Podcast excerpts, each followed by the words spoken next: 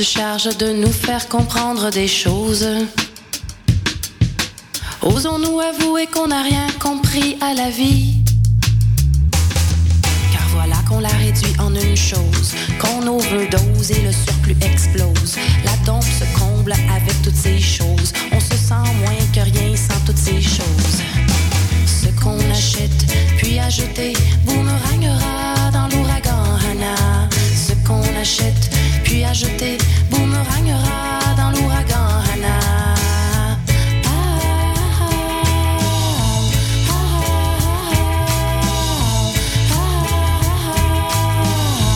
ah, ah. Si la vie est courte et qu'en profiter est sage chose.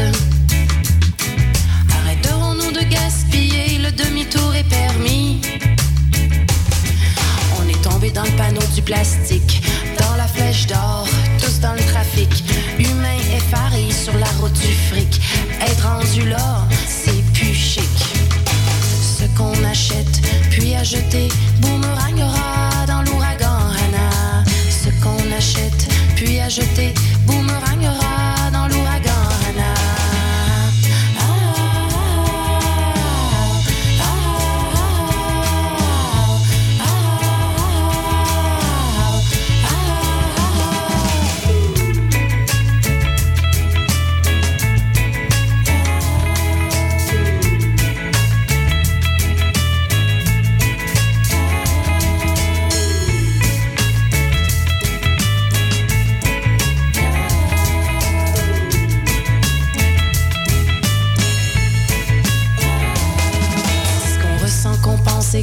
sont en harmonie. V'là le bonheur dans la vie.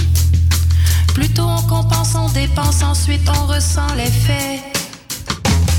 Mais on pourrait faire mieux que ça. Cheminer, cracher nous le résultat. La doctrine du dioxyde nous étouffera. Toutes ces choses inutiles, c'est ce qui restera. Le dernier cri du jour, des sacs vides d'amour, des sandales éphémères, des bijoux de ma mère, des carcasses d'équipements qui prenaient tout mon temps, des bébelles de bébé, des poubelles d'angers, des lits, des draps, des cochonneries, des gugus à un U hors plastique hystérie. Le continent de vidange grossit. L'histoire de la terre, c'est que c'était beau ici. Ce qu'on achète, puis à jeter, boomerangera dans l'ouragan. Ce qu'on achète, puis à jeter, boomerangera dans l'ouragan Hana. Ah,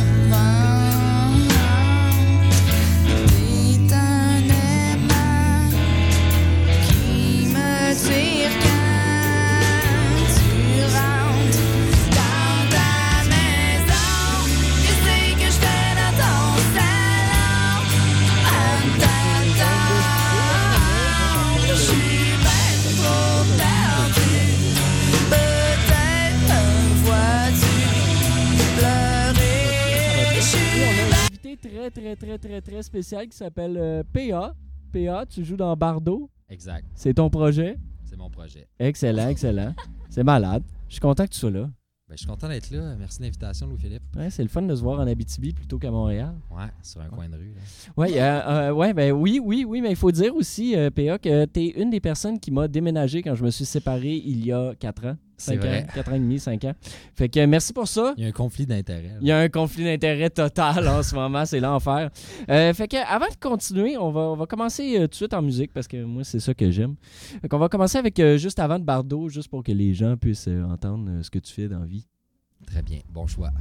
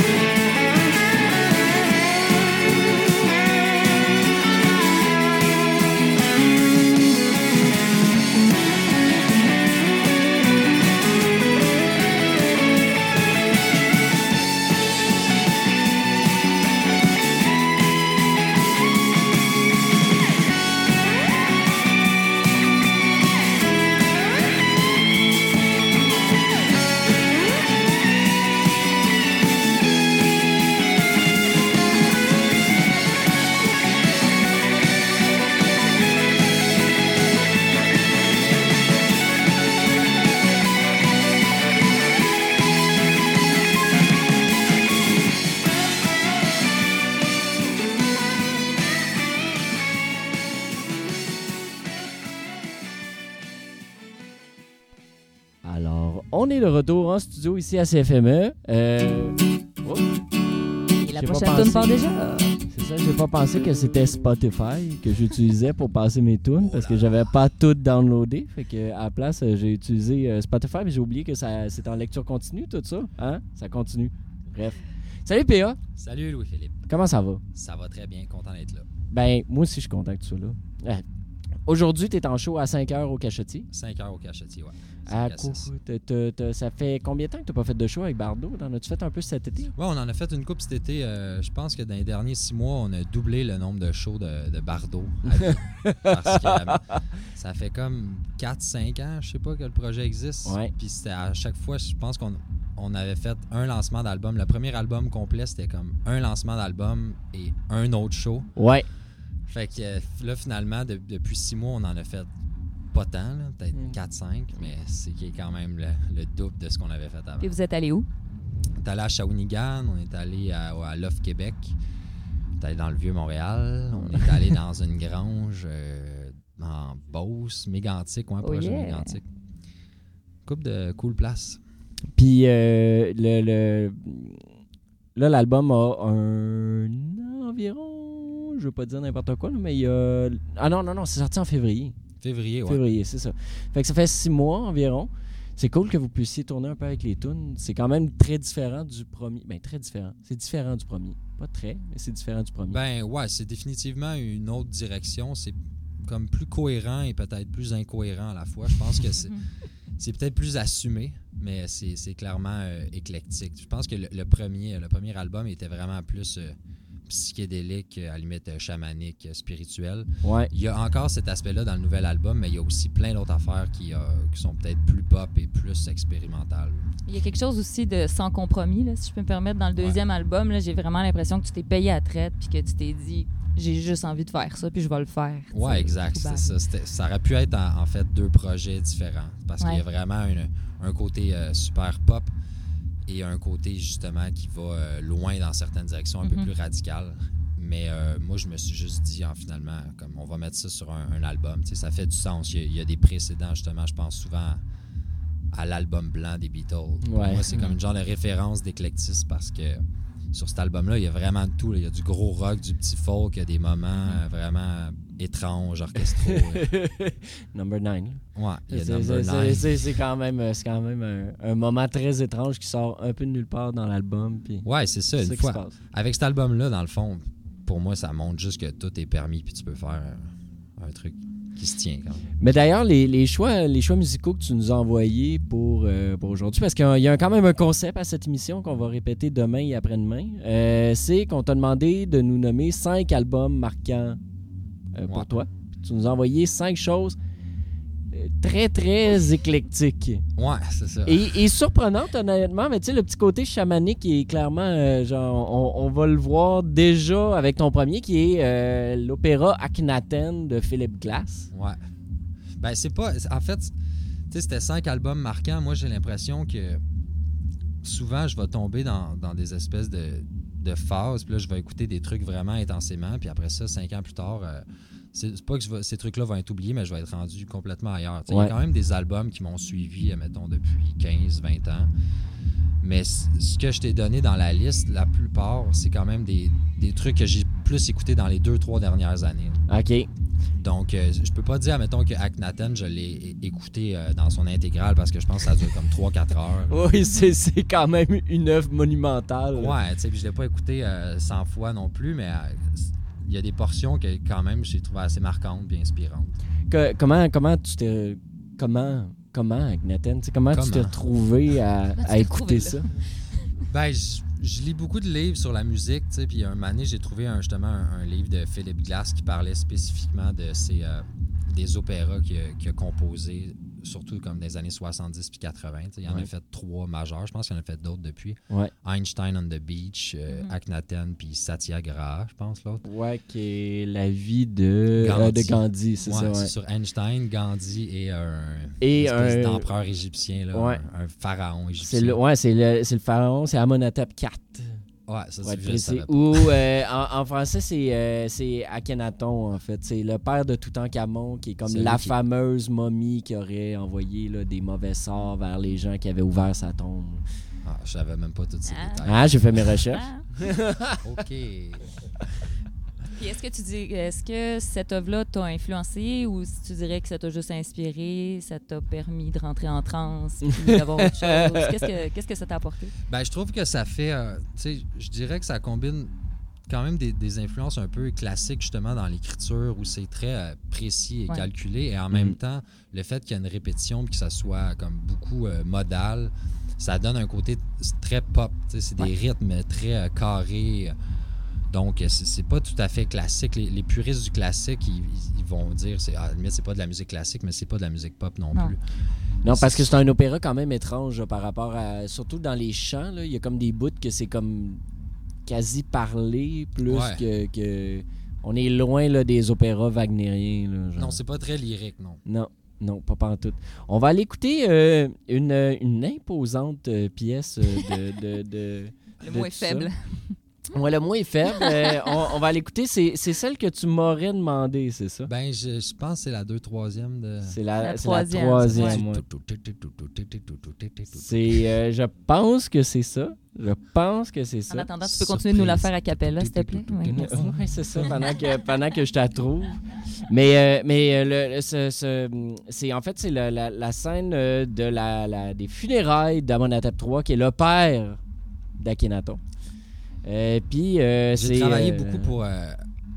récemment, je me suis dit, ah, j'aimerais vraiment ça aller le voir. Puis je sais que le, le Met de New York, ils, ils font des représentations en novembre.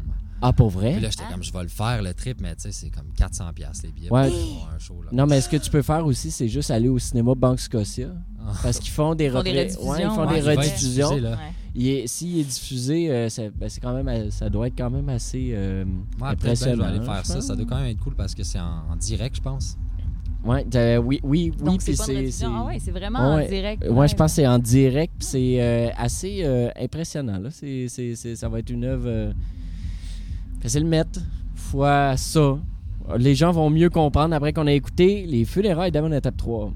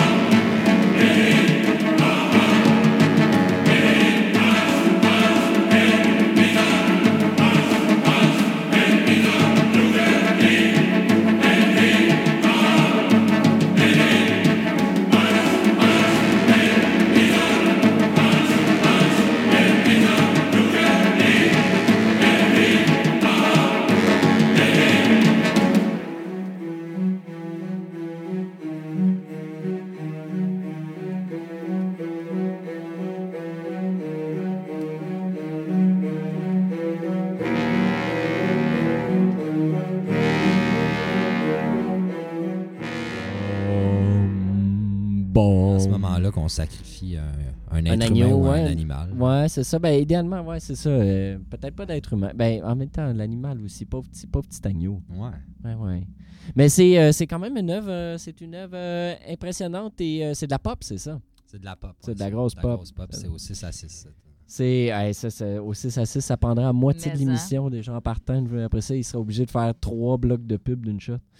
Euh, euh, dans- dans- euh, Akhenaten, euh, c'est un- c'est quand même euh, intéressant. Je, je lisais euh, ça, c'est ce qui est nécessaire là, pour le, le monter parce que c'est pas un immense orchestre, mais quand même, ça prend deux flûtes, deux oboes, deux clarinettes, une clarinette basse, deux bassons, deux euh, euh, French horns, des, euh, Corps français. Des des corps corps français, merci.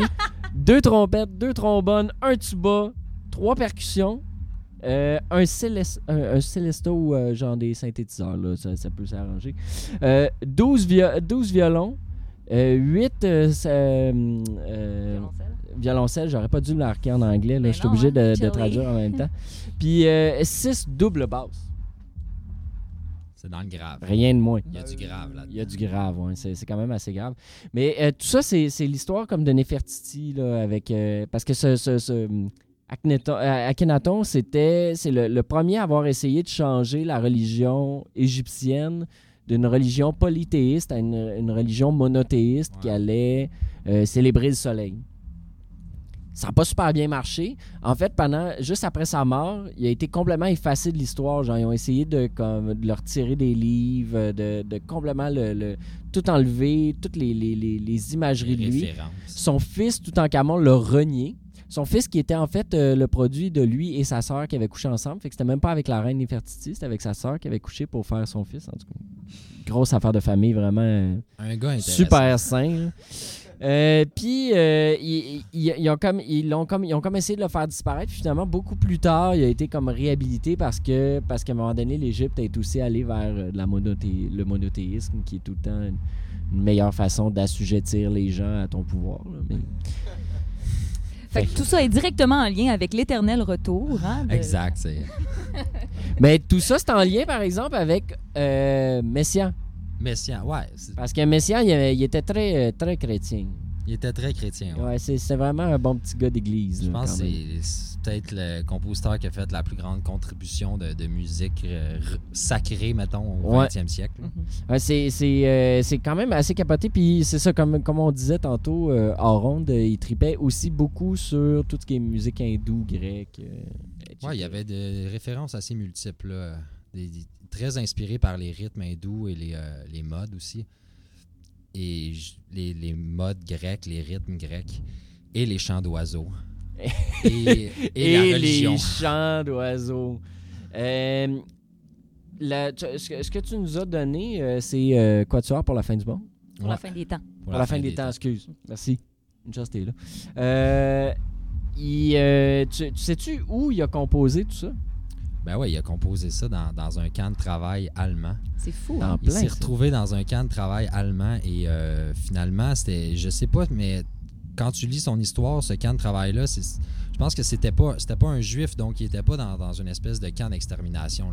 Non, non, non, c'est un soldat, c'est un prisonnier de guerre. Ouais, c'est ça. C'est comme un prisonnier de guerre où les, les gens, quand même, il y avait certaines libertés et lui, on lui a donné du papier à musique, il y avait un piano et il s'est retrouvé dans ce camp-là. Il y avait un clarinettiste, un, violon, un violoniste et un violoncelliste. Donc lui, il a composé son quatuor là-dedans. Ils l'ont interprété pour la première fois dans le, ce camp de travail-là.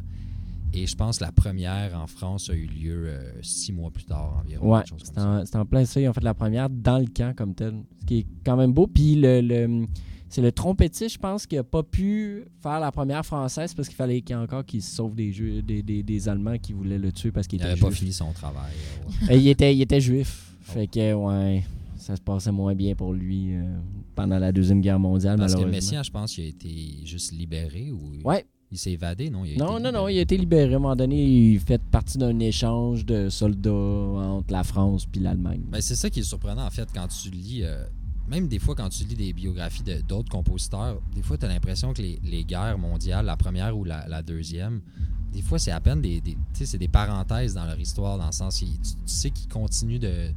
de vivre. qu'ils- ouais, ouais. ils continuent de vivre et de composer, et tu as l'impression que leur rythme euh, et pas tant touchés, qui, sont, qui vont pas au front. Mm. Donc, c'est ça qui est arrivé avec Messiaen. Lui, dans le fond, euh, pas, il a pas tant arrêté de composer là, en 39 et 45. Non, Ça, même sa en- vie a continué. puis- Ben, probablement que les, les, les soldats allemands étaient, ils étaient, devaient être contents que le gars joue de la musique, fait qu'ils devaient le laisser aller, genre compose, vas-y, euh, fais Ben, des il- shows. ouais, il euh, comme, donne du papier à musique, puis lui, il fait rien. Ouais, c'est ça, que, bof, tant qu'il n'y a pas un gun. Ouais, On va aller écouter la danse de la fureur, bon choix. euh, qui, était, euh, qui était aussi celle que tu aurais, que t'aurais calée. Ouais. Je pense qu'on je pense qu'on connaît. Ça sonne comme une tune un peu. euh, je sais pas, on se dit souvent qu'on devrait la reprendre là, dans, dans Fudge ou Bardo. euh, ça, ça sonne comme une tune que tu pourrais jouer avec un ensemble comme rock ou euh, metal. tu sais. Je, je, ouais, oui, ouais, oui, faites-le. Fais Faites-le. ça. Faites-le. trois ans de l'apprendre, mais Mais après ça, ça va être malade. imagine comment ça va être hot.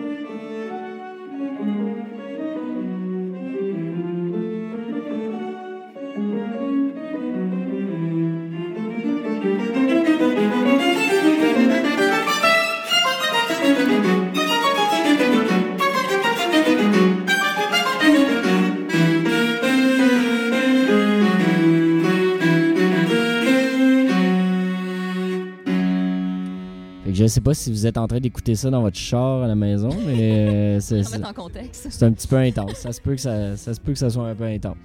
Ça se peut. Euh, Messiaen, euh, quand- comment, euh, comment tu l'as rencontré? euh?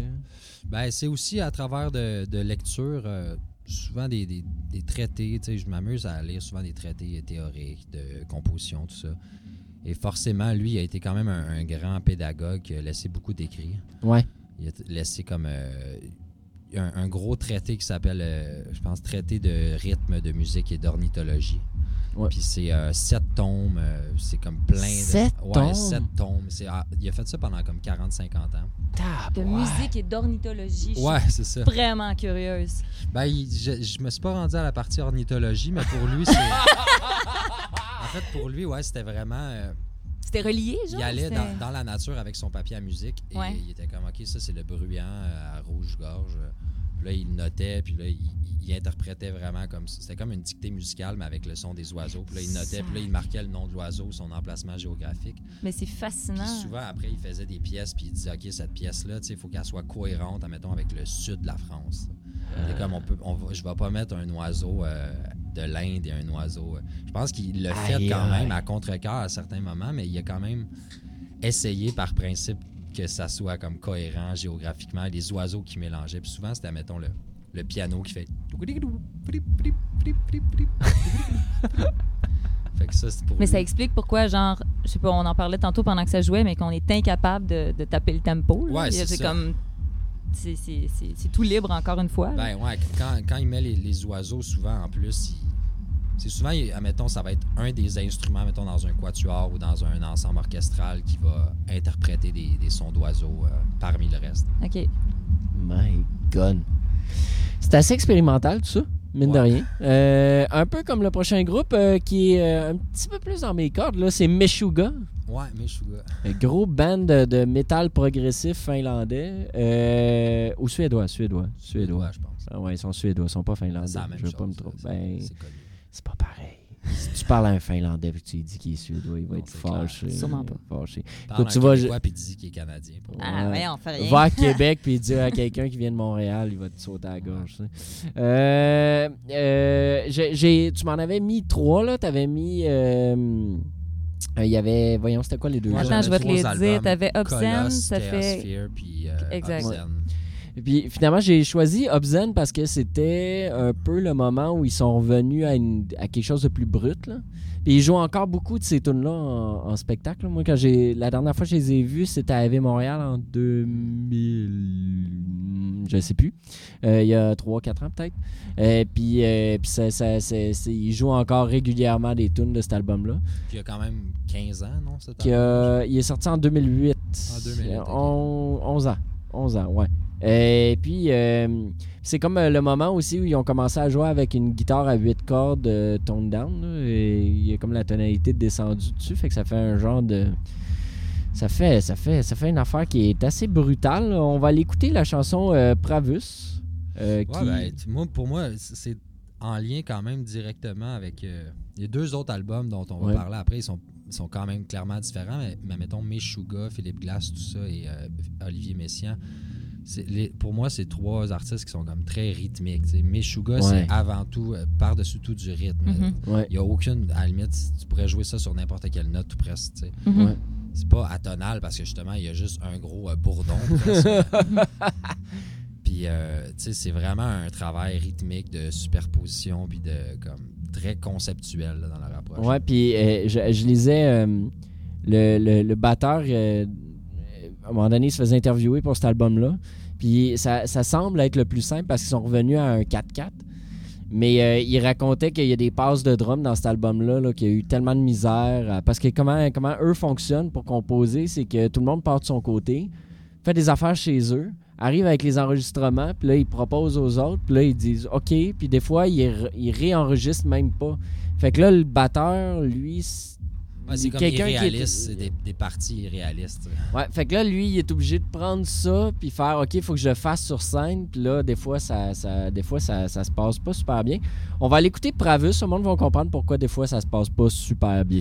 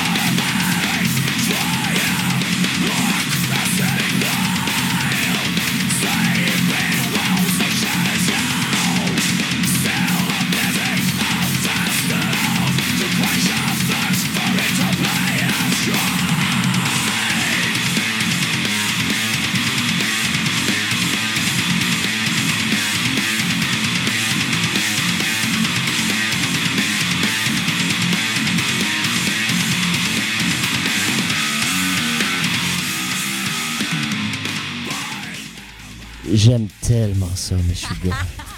ça me fait du bien d'entendre ça. Je sais pas s'il y a des gens qui, à la maison, n'étaient pas réveillés, mais si- s'ils l'étaient pas, ça, ça devrait le faire. Bon Ça. Ouais, c'est euh, votre euh, troisième café rentrait pas encore. euh, ça, ça, ça devrait régler.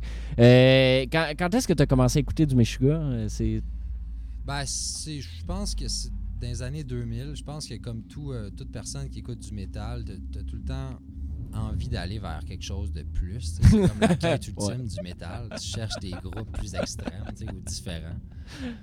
Puis euh, Meshuga, euh, je pense qu'ils sont vraiment extrêmes dans, dans leur manière. Ils, Ouais. ils sont pas nécessairement. Il y a des groupes qui vont jouer plus vite, qui vont être plus trash, qui vont avoir des meilleurs solos, tout ça. Mais eux, ils font tellement comme un truc euh, rythmique. Ouais. Puis il y a un côté justement mathématique que moi je trouve ça je trouve vraiment cool. Puis on dirait que j'avais, je pense, le 10-15 ans, sur- un album de La Question, j'avais fait une chanson justement en, en essayant d'appliquer un peu Ah ce- ouais? cette logique-là. Ah. C'était. euh, tu peux la mettre si tu veux. Oh, C'est- oui, c'est euh, Les Animaux. Ah. Puis, tu sais, en fait, souvent, euh, mes Suga, ils ils vont prendre, mettons, dans, dans un- une mesure de, de 4-4, ils vont prendre un, un segment en 7-16 ou en 5-16, je sais pas trop, et puis ils vont le louper jusqu'à temps que ça refite dans un. tu sais. Comme ça, c'est Ouais. ça, c'était ma version de, de ça. C'est un peu moins lourd. Ça manque. 9-16, ouais, mais c'est ça? Ça Ouais. fit dans du 4-4. Ah, c'est ça. Moi, tu vois, ça vient plus me chercher. Un petit peu moins violent. Ah, Un jour, j'ai écouté ça, puis euh, Ouais? j'ai essayé de l'appliquer. Pensez-vous des fois faire un retour de la question? Un retour de la question. Faudrait que. Faudrait vraiment que je réapprenne les chansons. Moi, j'aimerais ça, vraiment en tout loin. cas. Moi, j'ai- moi, je te dis, moi, j'aimerais ça. Ben, J'aimerais ça. Récemment, j'ai fait une tournée acoustique avec Bardot, puis je me disais, euh, Ah, je vais essayer de voir si je peux revisiter des, justement des vieilles chansons. Puis il y en avait, il y avait une couple de tunes de la question que je pense dans un contexte un peu euh, pas ironique, mais euh, nostalgique, retour en arrière, ça pourrait être drôle. Mais s'il y a plein de chansons où je suis comme, aïe, aïe, C'est plus ça. j'ai écrit ça, tu sais, c'est comme, je réécrirais pas ça aujourd'hui. Est-ce que tu leur pluguerais dans des shows avec, euh, avec dans Ouais, il y, aurait des trucs, euh, ça me dérangerait pas justement cette chanson-là, tu sais, qui est Mm. un peu plus prog. Une année de travail là, qui était sur le dernier EP que vous avez lancé Ouais, euh, posthume. Là, qui a- a- Parce que t'avais fait un, t'avais fait un EP où Simon était plus là. Ouais, Puis là, après ça, il y avait comme des tunes qui étaient déjà enregistrées que vous avez comme sorti par après. ouais. Moi, je me souviens qu'une année de travail, là, on m'avait rentré dedans. J'avais trouvé. J'étais comme, aïe, c'est bien bon. Comment ça, c'est. Comment ça, c'est mort? Non! Ouais, ben c'est c'est mort pour le mieux. Ben, Ben oui, non, non, ben Toujours c'est ça, vous êtes. en- Ben oui, c'est no- c'est normal, là, la vie, elle continue. Ça puis donne vous êtes naissance rendu à dans autre d'autres chose. projets. tu sais, puis- ouais. Euh, dans, euh, dans, dans ta suite, euh, il y avait, tu sais, comme là, on est passé euh, de l'opéra, à genre le quatuor à cordes, à Meshuga. Jusque-là, j'étais comme, ah, ok, ouais, je comprends la direction. puis là, puis là, il y a les Hey Babies à la quatrième dimension. Je, crois. je, Boum! Je, je, je- je t'avouerai que j'ai été décontenancé. euh, J'ai plusieurs facettes. je vois ça. T'es quelqu'un de riche et complexe. Riche et complexe. ben, c'est- en fait, moi, je vois pas tant de distinction entre tout ça. On dirait que c'est. Tu sais, c'est pas comme haute culture, basse culture ou euh, folk, euh, musique classique. euh, je vois pas tant de, de, de différence. C'est juste, il y en a qui vont être plus complexes, ça va être un différent travail. Pour moi, les Hey Babies, c'est dans. Il y a un côté vraiment plus simple dans la chanson, tu sais, versus euh, justement du Meshuga puis euh, Ouais. du Messian. Mais ce que j'aime avec les Hey Babies, puis cet album-là, en fait, je connais même pas l'album d'avant, j'ai jamais écouté. ok, ouais. J'ai juste trippé vraiment beaucoup sur celui-là. Mais il, il- il était, il était assez différent parce qu'avant, il était plus. euh, les, quand ils ont commencé, en tout cas, il était comme habitué de jouer un peu dans les, les festivals acadiens. fait que c'était vraiment euh, genre deux filles à la guitare, un ukulélé, puis euh, les harmonies vocales seulement. Ouais, il était plus Sœur Boulet au début. je Ouais. Puis là, à un moment donné, ils ont comme euh, plugué des guitares, puis euh, ça a tout changé. Ben, ils sont, ouais, c'est comme limite euh, psychédélique, là, le son en général, de cet album-là. Tu sais, le, le mix, le traitement. Puis, mais ça reste, c'est surtout les chansons que je trouve vraiment bonnes. là. Ouais. Tu sais, Il y en a quelques-unes, je sais pas c'est laquelle tu as choisi. Euh, 17,55. Ouais, c'est quoi que t'aurais mis, toi? Ouais. Moi, j'aurais mis euh, celle Parce qui t'as le part temps. du Ikea. Là. C'était laquelle, celle-là? C'est comme la. C'est quoi 3 4e C'est euh, c'est-tu style pareil ou deux sandwichs? Deux Ah. sandwichs. peut-être. Ouais, je pense que c'est deux sandwichs parce que c'était pareil, c'est pas ça. C'est une chanson Non, c'est ça, ouais. d'amour brisé. Ouais, Non, deux non. sandwichs. C'est sûrement deux sandwichs. On va essayer deux sandwichs d'abord. On, va, on lance ça. On lance ça.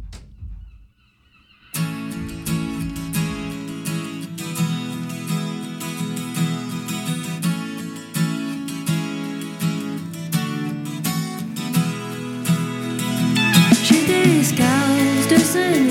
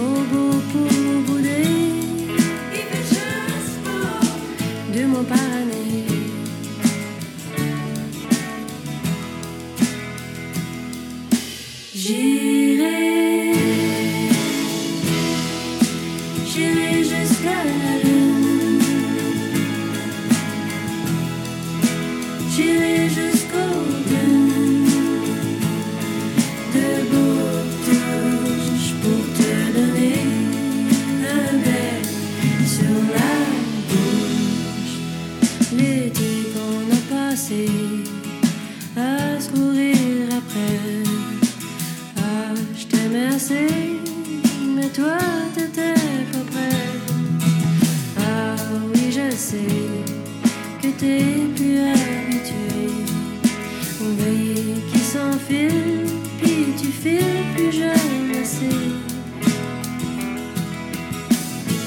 Laisse les bons temps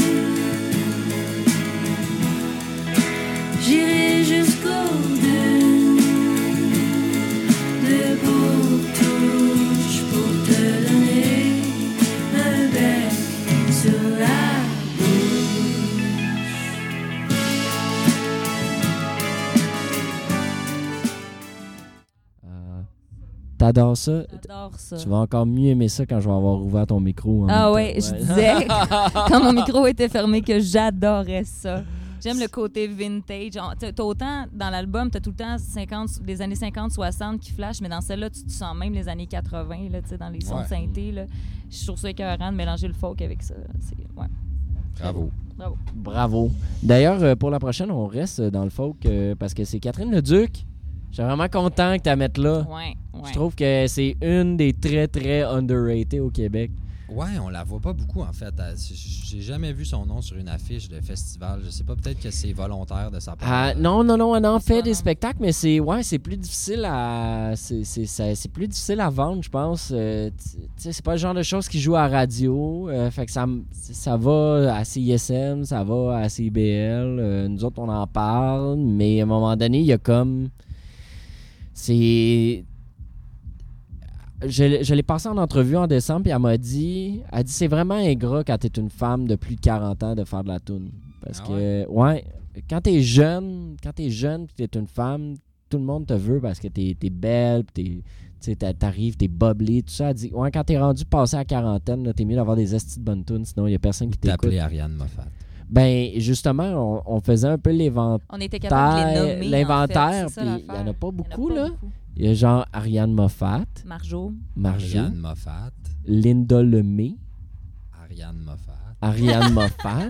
Je veux dire, pour vrai, il n'y en a pas beaucoup des femmes de plus de Non, c'est 40 clair, ans qui, dans, qui dans roulent. le milieu pop, euh, en plus alternatif, mettons. C'est ça, Ouais. c'est surtout ça aussi. Ouais. C'est pas facile. Tu sais, c'est- Tu peux en citer, mais ça va être euh, Brigitte Boisjoli, tout ça. C'est pas, c'est pas le circuit du FME et compagnie. là. Ben, puis elle a même pas 40 ans encore. Moi, Brigitte Boisjoli, je pense pas. Je pense pas. Je sais pas. Je la connais pas tant que ça, honnêtement. Semble Mais avait un ouais, petit look donc. Tu nous avais nommé Un bras de distance avec le soleil. Ouais.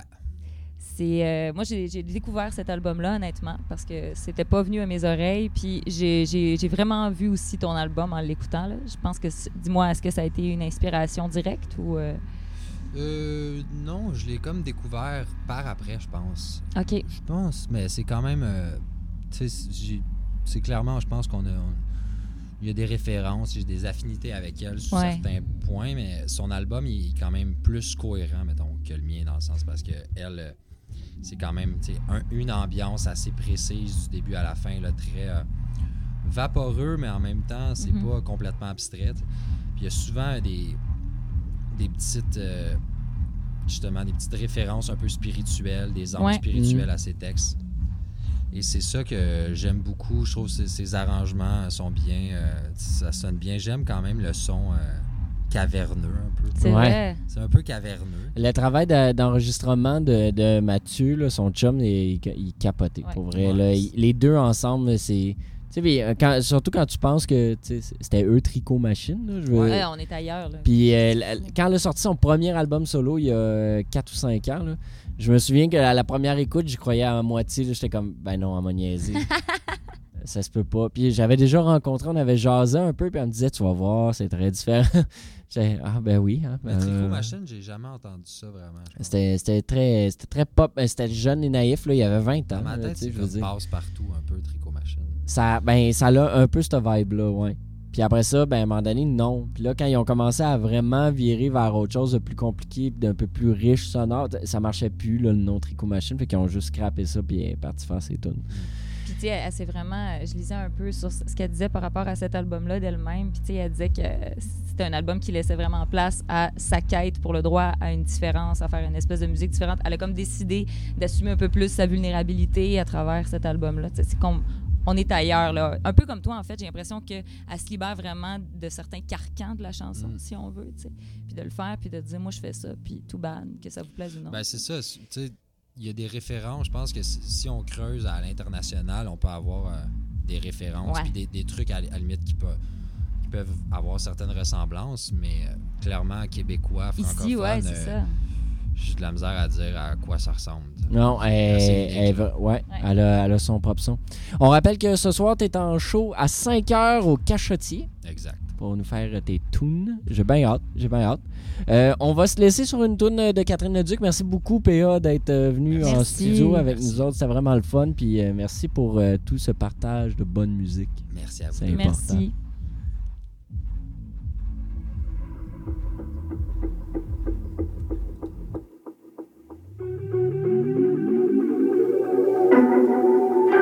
deux. important.